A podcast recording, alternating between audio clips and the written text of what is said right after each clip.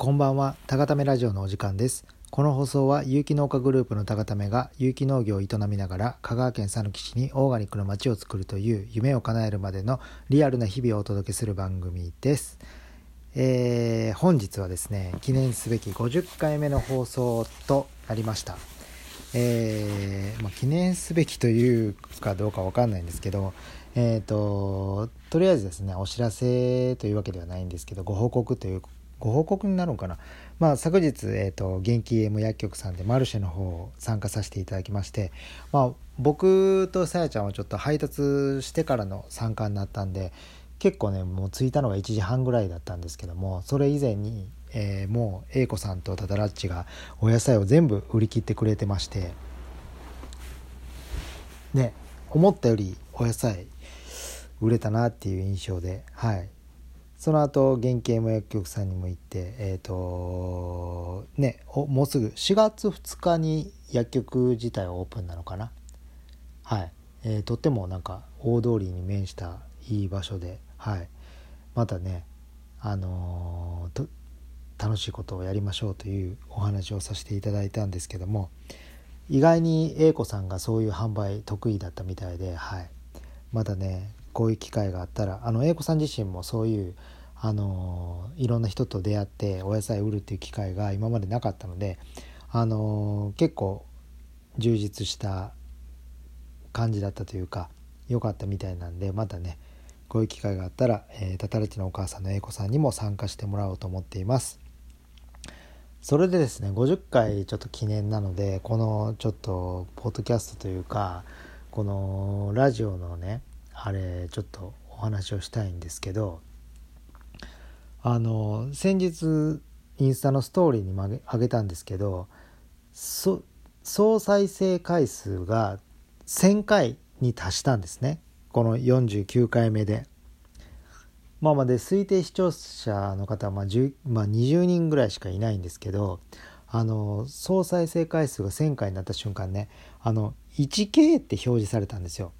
それまでは全部例えば526回とか530回とかって言って 1, 回1回その何て言うんですか視聴の回数が上がっていってたんですよ。で1000回来た瞬間ね 1K になって 1K から動かないんですよ。これが何て言うんですかねもうあまりモチベーションが上がらないって言ったらいいんですかね今までやっぱりこうラジオね更新するたびに視聴回数がこうね何回数回とか多い時だったら十何回とかこう増えていってたわけですよ。それが目に見えてあなんか聞かれてるんだなって言って嬉しかったりしてこうやっぱ今日もラジオ頑張って撮ろうとかって思ってたんですけどもう 1K になった瞬間ね 1K から動かないんですよ。1K1 とか 1K10 とかなってくれたらいいんですけど 1K のままなんですよね。これちょっとあれですね。あんまりいけなんか設定変えてほしいなと思って。果たしてこの 1K から次に数字が動くのはいつの？下手したらあれですか？次2000になるまで2000の 2K になるまでもしかしたらこの総再生回数は動かないのかなと思ってたらまあまああのやる気そがれるなと思いながら。まあそんなこんなですね。今日はですねちょっと今日あった出来事であのいつもね愛犬のコーギーのライ君をねお散歩してるんですけどそのお散歩帰り道に、えーと、ご近所の方があの見知らぬ方と話しててなんとですねあのうちの、えーと、すぐ近くに今度ドッグラン兼カフェ兼キャンプ場ができるらしくてこれ全然知らなくてなんか僕よりちょい下か同じぐらいちょい下かな？のなんかご夫婦がなんか綾川の綾川のイオンでなんか店を出してたイタリアンイタリアンって言ってたかな？イタリアンの人らしいんですけど今度本当に僕の家のすぐ近くであの山を結構ね切り切り崩すじゃないですけどこう開墾してドッグランを作ってそこに何て言うんですか？犬も入れるようなカフェを作ってさらにキャンプ場？キャンプ場はなんか区画は2個ぐらいらしいんですけどなんか車ごと入ってワンコも連れて行けるようなキャンプ場を作るみたいな。小田暑くなってきましたねなんか。最近本当にリフォームしてる家も多くて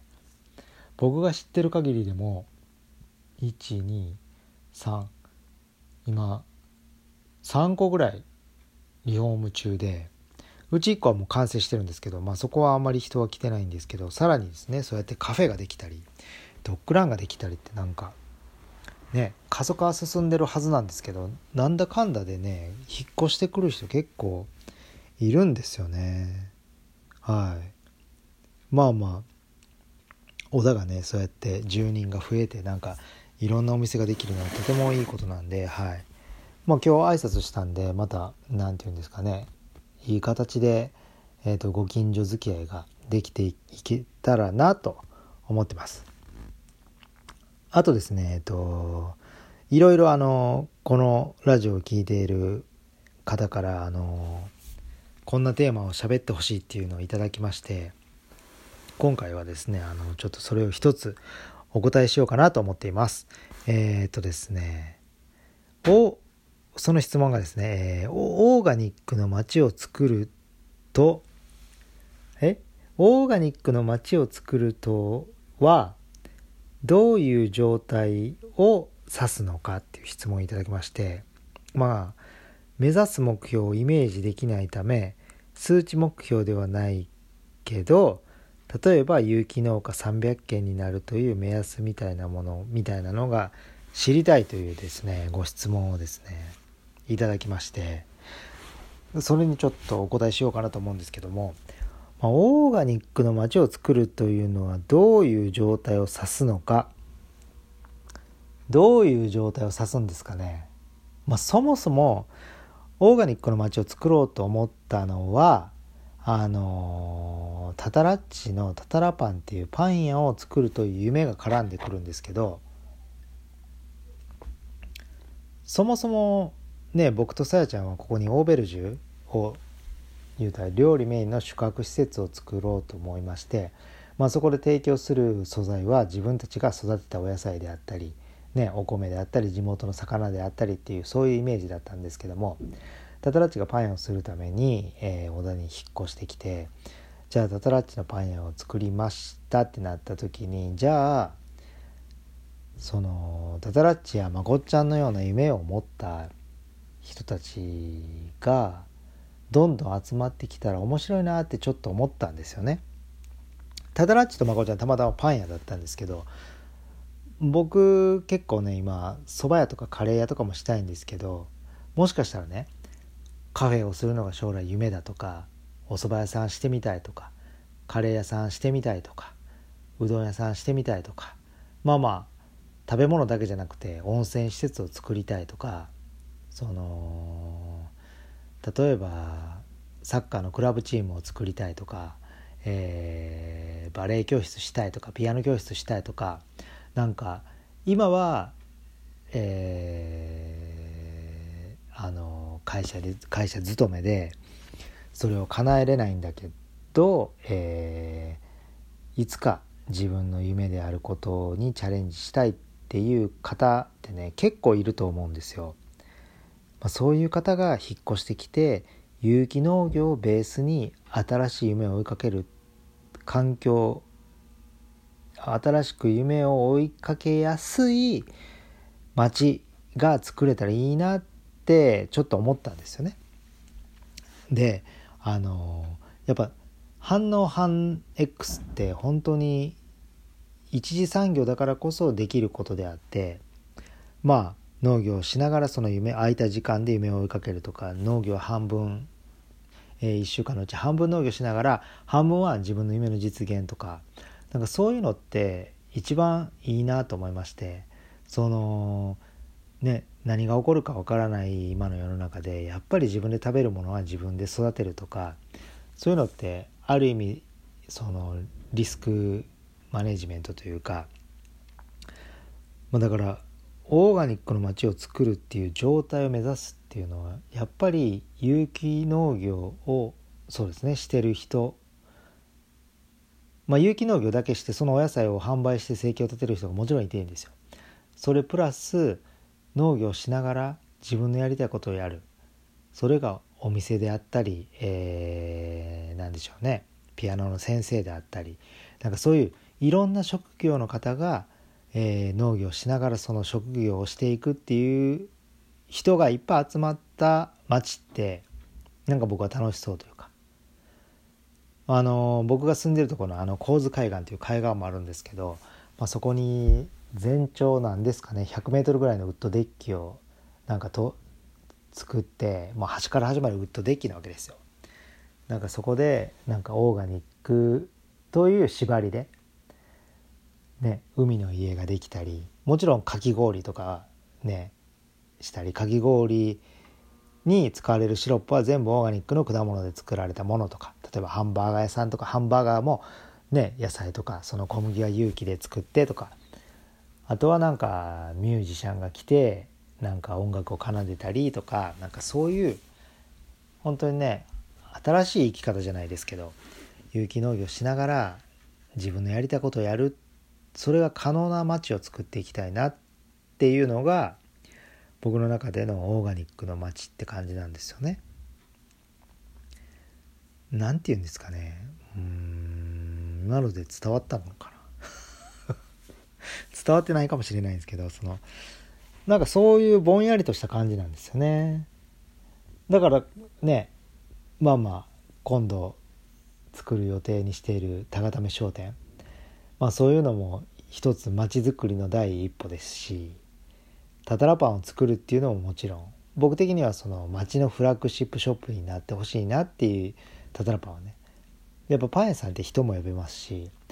なんかタダラッチとまこっちゃんが夢を叶えることによって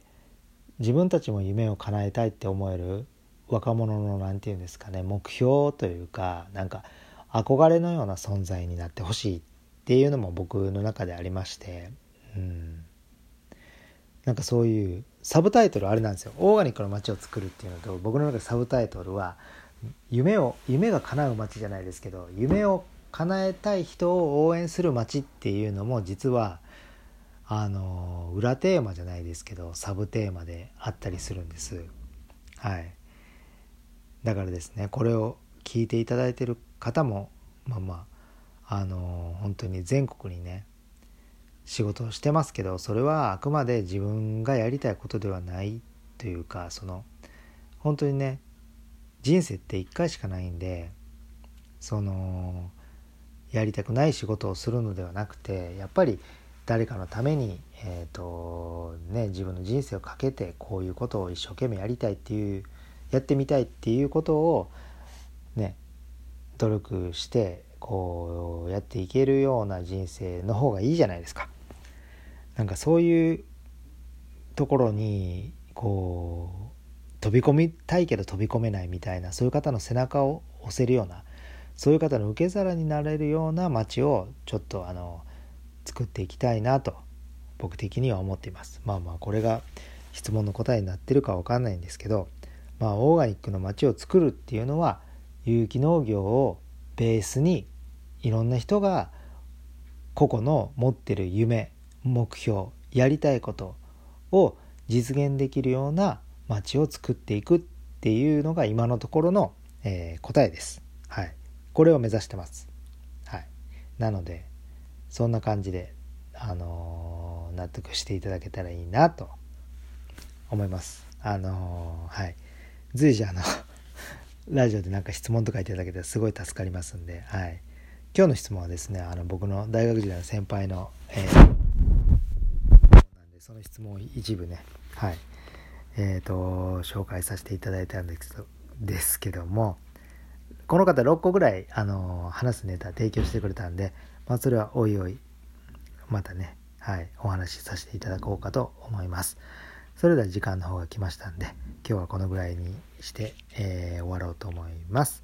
それでは皆様良いお眠りを。ではまた。